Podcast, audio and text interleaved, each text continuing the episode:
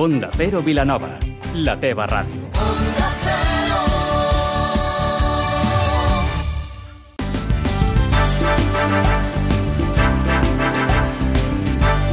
Más de uno Vilanova, amb Maria Gómez.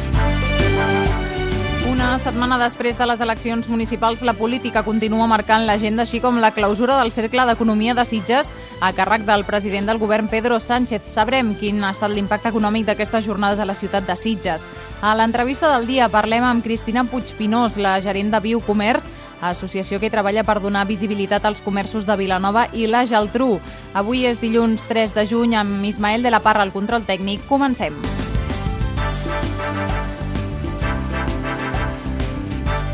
Sitges ha clausurat la 35a edició del Cercle d'Economia que s'ha celebrat durant tres dies sota el títol Un món desordenat, economies en transició, democràcies en perill. Unes jornades que va inaugurar el president de la Generalitat, Quim Torra, i que va clausurar el president del govern, Pedro Sánchez. Tres dies que al marge de parlar d'economia també suposa un impacte precisament econòmic per a la ciutat. Robert Calvo, bon dia. Hola Maria, bon dia. Sí, el cert és que aquest esdeveniment del lobby empresarial del Cercle d'Economia ajuda a que a les portes de la temporada alta, la temporada d'estiu, un dels hotels de la ciutat, en aquest cas el Malià Sitges, estigui a ple rendiment. És en aquest hotel on durant tres dies s'han celebrat aquestes conferències i ponències que han portat a la població líders polítics com ara el president de la Generalitat, Quim Torra, el president del govern en funcions, Pedro Sánchez, o el líder de Podemos, Pablo Iglesias. El president del Cercle, Juan José Brujera, ha alertat en aquest fòrum de la necessitat de no perdre més poder econòmic a Catalunya, ara que s'evidencia el desgast que ha provocat el procés. De moment, Sitges acomiada aquestes jornades, però obre una temporada d'estiu que espera torni a ser exitosa. El turisme genera cada any 165,3 milions d'euros d'impacte econòmic, una xifra que representa el 30% del producte interior brut de la vila. Un cop acabi l'estiu, ja a l'octubre, el Festival de Cinema deixarà a Sitges 5,4 milions d'euros d'impacte econòmic, enguany celebrant els 40 anys de Mad Max. Comença la primera fase d'obres de millora de la xarxa d'aigua potable al nucli Coroleu Sud i durarà aproximadament 5 mesos. Està previst que renovi la xarxa dels carrers Josep Coroleu del Greco, també del Castellet Olivella i Ramon i Cajal i a més de l'Avinguda de Cubelles. Aquestes millores consten de renovacions de trams de canonades i també noves connexions. Suposaran afectacions a l'estacionament de vehicles i de manera puntual també talls de trànsit. L'objectiu principal és aconseguir modernitzar la xarxa d'aigua potable. Per això també s'instal·laran equips per mesurar i controlar aquesta nova xarxa. Aquesta és la primera de les quatre fases previstes que suposaran una inversió superior a un milió d'euros. A l'entrevista d'avui parlem amb Cristina Puigpinós, la gerent de Biocomerç, l'Associació de Comerç i Serveis de Vilanova i la Geltrú. Cristina, bon dia. Bon dia, com anem? Primer de tot, um, voldríem saber quins són els objectius principals que, que us marqueu a Biocomerç. Bé, la, en qualsevol associació, no només de comerç, no? Eh, la primera passa important és tenir una massa social important com per poder fer coses, no? Eh, llavors, bueno, en aquest sentit, nosaltres tenim 200 associats eh, entre el que és comerç tradicional i serveis. Mm -hmm. Llavors, a partir amb aquesta massa crítica, doncs sí que podem fer dinamitzacions i acords i convenis perquè doncs, ja comença a ser doncs, una associació que té doncs, una mica de rellevància per poder treballar tots aquests temes. I des de, des de quan funciona Biocomerç? Quan, quan es va crear?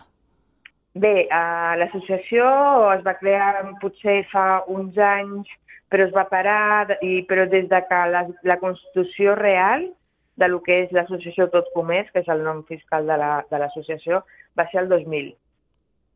O sigui, que ja fa anys que treballeu amb els sí. comerços de Vilanova per potenciar, suposo que sobretot aquest petit comerç, no? A veure, nosaltres tenim associats de tota mena, eh? Mm -hmm. Tenim associat de petit botiguer, tenim associat de botiguer potser doncs, amb unes 10 persones de personal i després també alguna franquícia està associada també.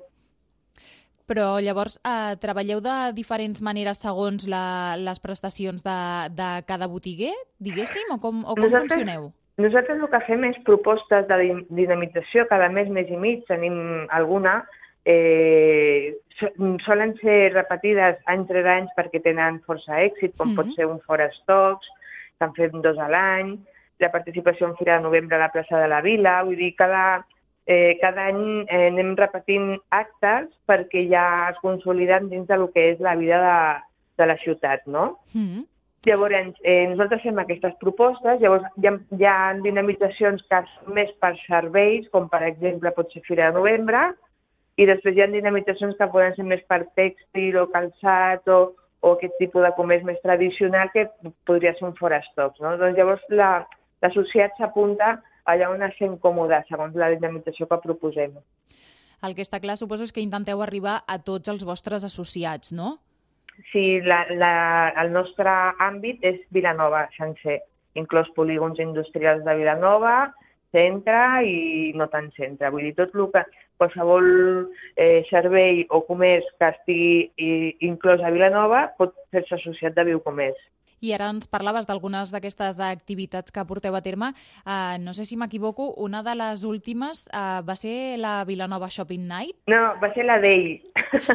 la Vilanova Shopping Day va ser uh, la setmana passada i el 29 de juny tenim previst fer la Shopping Nit. La Vilanova Shopping Day el que vam fer va ser um, tenir obert els comerços de 10 a 10, de 10 del matí a 10 del vespre, eh, cadascuna tenia la seva promoció o descompte mm. i nosaltres doncs, publicitàvem eh, aquests, eh, aquestes promocions amb uns tòtems que vam col·locar a les places principals de la ciutat, doncs, generant tràfic a les botigues i, i informant doncs, dels descomptes que, que tenien. Llavors, la temàtica que vam fer per la Shopping Day, com que el logotip i la data és molt entrada d'estiu, van proposar la temàtica de flors. Llavors, les botigues, la majoria de participants, doncs la veritat que van deixar uns aparadors amb, amb aquesta temàtica molt, molt macos. Clar, suposo que també una manera de, de ja captar, captar el client. Sí, clar, I... la, és informar el ciutadà i els, i els no ciutadans, perquè nosaltres fem bustiades de cada acció que fem a Vilafranca, Sitges, Ribes, Cubelles, vull dir, cada acció que fem ens agrada que vingui doncs, gent de, de la comarca mm doncs, per poder gaudir d'aquests descomptes. I a les portes de l'estiu, eh, això implica una bona temporada pels comerços? Bé, de fet, el que, el que intentem fer és que cada mes o mes i mig fer una punta de venda amb algun tipus d'acció com les que solem fer, no? Mm -hmm. I llavors doncs, ho fem per això. Clar, clar, però ara eh, suposo que amb les vacances, el turisme, el volum de, de gent que tindreu a Vilanova també és una, és una opció per intentar captar més clients no? dins d'aquestes eh, jornades que organitzeu? Bueno, Vilanova, el turisme de Vilanova moltes vegades és turisme d'un dia i aquest turisme també compta, no? Mm, és el que et comentava sí. que, que fem crida als pobles del costat perquè vinguin a passar un dia a Vilanova i comprin a Vilanova i dinin a Vilanova eh, mm, i bueno, si hi ha més turisme doncs hi ha més gent, però és un... Vilanova és una ciutat doncs, que, que té la seva tipologia de turista i potser no és el que més el que ve a passar una setmana, que també, però també hi ha molt de turisme d'un dia. Cristina Puig Pinós, gerent de Biocomerç, l'Associació de Comerç i Serveis de Vilanova i la Geltrú. Moltes gràcies per atendre'ns. A vosaltres.